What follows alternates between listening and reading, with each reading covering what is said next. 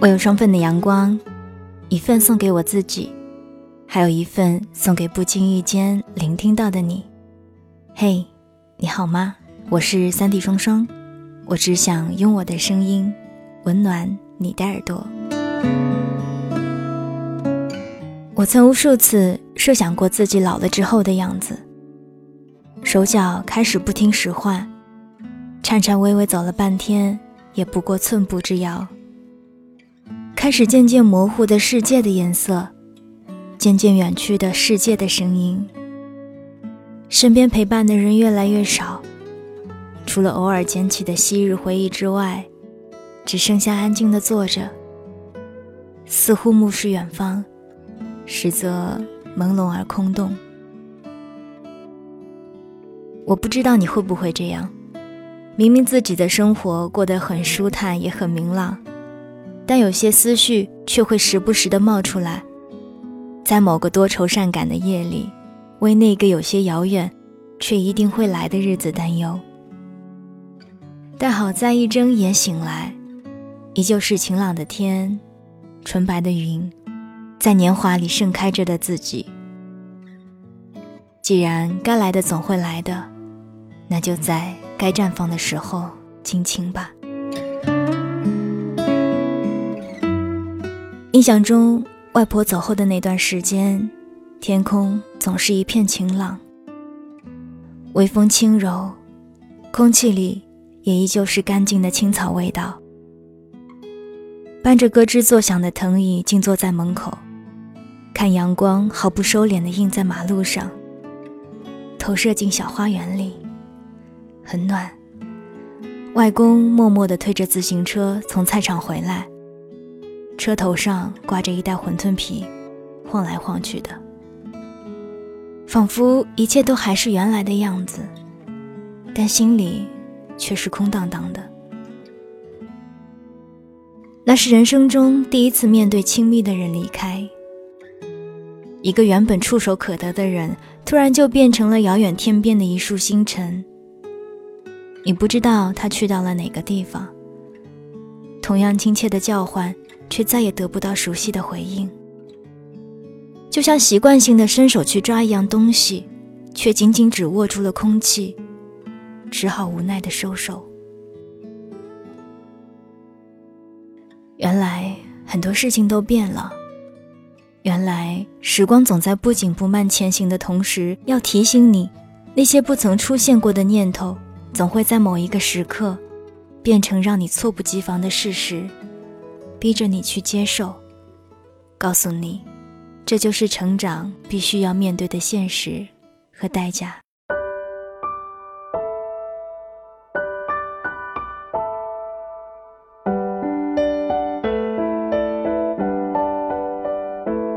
以前外婆的家是长长的平房，从西到东分别是房间、客厅、厨房、卧室。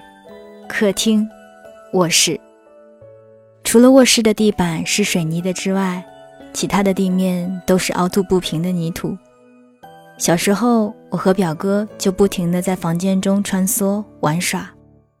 外婆和外公不是在田里干活，就是在家里做菜、洗衣、晒稻子、晒芝麻、打理葡萄架之类的。懵懂的我，偶尔也会帮忙做家务。比如洗洗浴奶之类的。记得那个时候，我把整个手臂都浸到了洗浴奶的水里，洗完之后，整个手臂都痒得不行，像是上万只蚂蚁在手上爬来爬去，却怎么都赶不走。我一边拼命地挠，一边闹脾气，怪他们不提醒我。外公和外婆就在一旁笑弯了腰，又拿出风油精给我涂。现在想想，也不知道当时是怎么熬过来的，只是发誓下次再也不用手碰浴奶了。我们家里还有一间漆黑的房间，暂且就把它叫做储藏室吧。里面摆放着好多未知的东西，我一直都不清楚里面的构造以及里面究竟放着什么，因为怕黑的我。始终没有勇气走进去一探究竟。每到冬天，外公外婆就会做一大盘香甜可口的酒酿，而酒酿就放在储藏室里。每次去到外公外婆家，都会第一时间跑到那里，踮着脚张望，想要吃上一口甜甜的酒酿。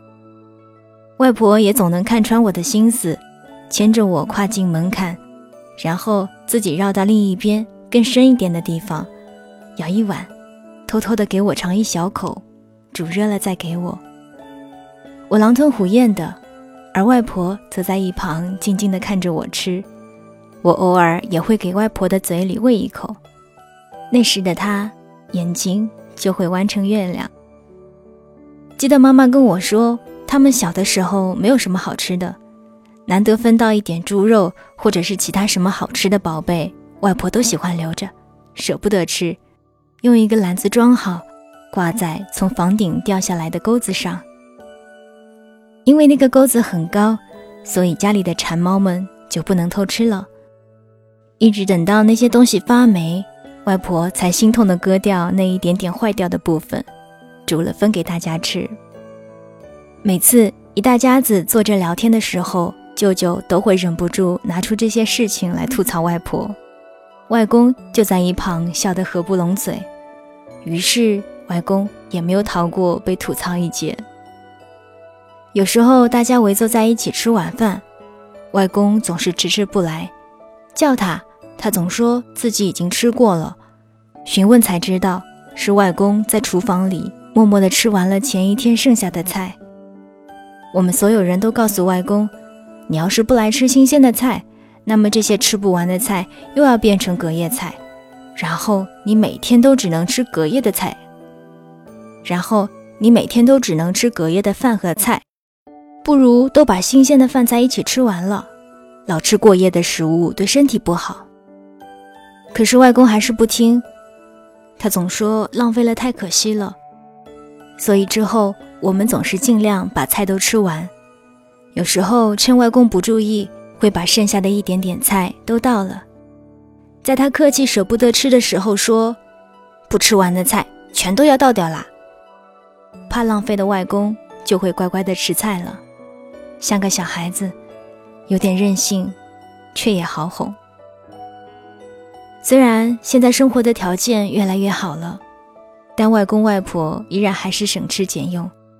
但他们只对自己省，总是把好东西留给我们，一脸满足地看着我们吃。有时候想要分给他们吃一点，还总是推脱说不吃。可是我知道，其实那些都只是假客气。就会硬塞给他们吃，而长大一点的自己就会骗他们说自己吃不下了，留下一大半推给他们。那个时候，我就在一旁静静地看着他们吃，就像小时候他们看着我吃一样。那个时候，我突然觉得，幸福并不一定是得到了多少，而是用你的付出换来了别人的幸福。和成长。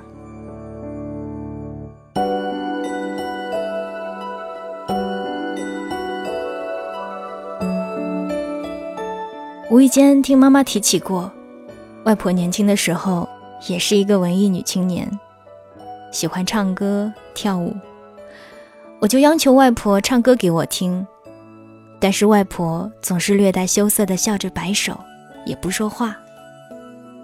终于有一天。外婆经不住我的撒娇和闹腾，带着上海方言的普通话，轻轻地唱起：“雄赳赳，气昂昂，跨过鸭绿江。”这是唯一一首外婆唱过的歌，我始终记得她唱完歌后羞涩的表情，像个小女孩。我想，外婆年轻的时候一定很漂亮吧？大大的、明亮的眼睛。薄薄的嘴唇，笑起来能甜到人的心里。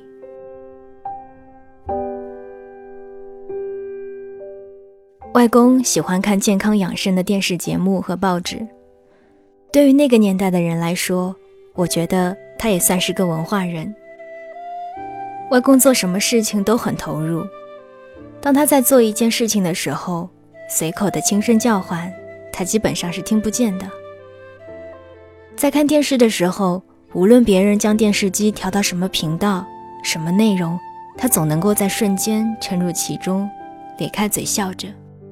在他看来，所有的一切都是好的。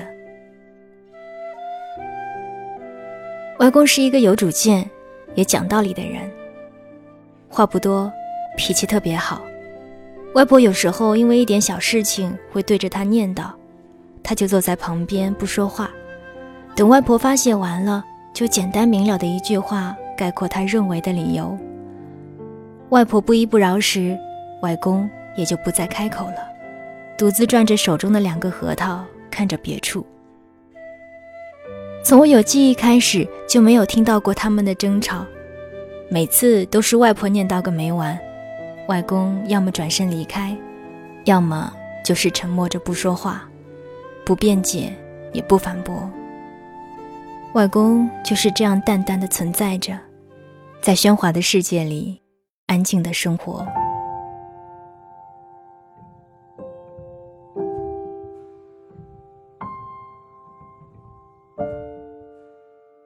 外婆走之前，外公始终静静地坐在她身边。一声不响地看着前方，时不时替外婆拉拉被子，默默地听外婆艰难地和小辈们交代着什么，偶尔也会用手轻轻擦去自己眼角的泪水。他就这样一直从早做到晚，一天又一天地陪伴着，一直到外婆走后，他也如同往常一样，始终没有过多的言语。只是忙忙碌碌地料理着后事，平静地和旁人说话，为蔬菜浇水，低着头专心扫地，看着照片发一会儿呆。我从来都没有听谁提起过他们有过什么轰轰烈烈的故事，但我想，外婆只对外公挑剔的唠叨，和外公豁达的安静陪伴，才是他们这一生唯一的山盟海誓吧。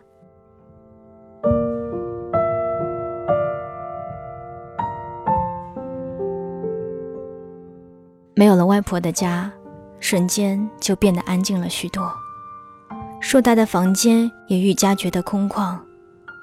我不知道，在外公平静的外表下，是否内心也曾思绪翻涌过。但我确信，在不善言语的性格之中，一定隐藏着隐秘而彻骨的爱。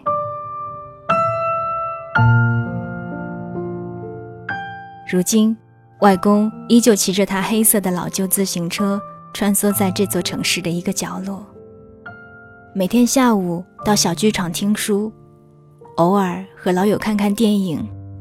他会告诉我哪里的电影好看，哪里总是重复着放同一部电影。难得社区带着老人们出去近郊旅游，外公也会骄傲地向我们提起。我想。外公的笑容和满足，就是我们最大的欣慰吧。在从前那个时代没有得到过的一切，现在让我们一一去弥补吧。而那个还没来得及为他们实现的心愿，我会加油。我想，总会有一个人像外公对外婆那样，包容我所有的任性和倔强，彼此挽着手，走过一个。又一个日出日落吧。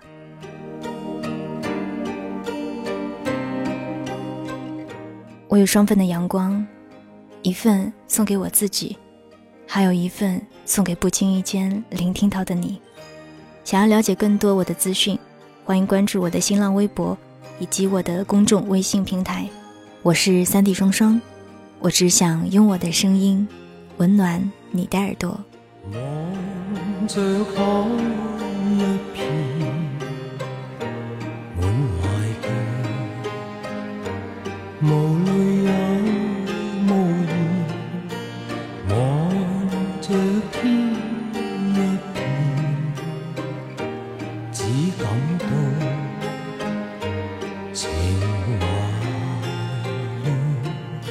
的心又似小木船。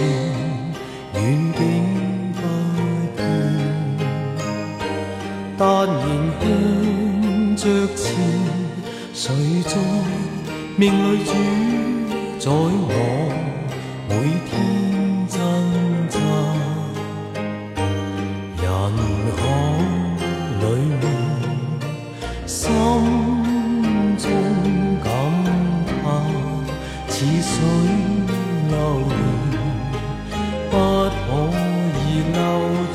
昨天，留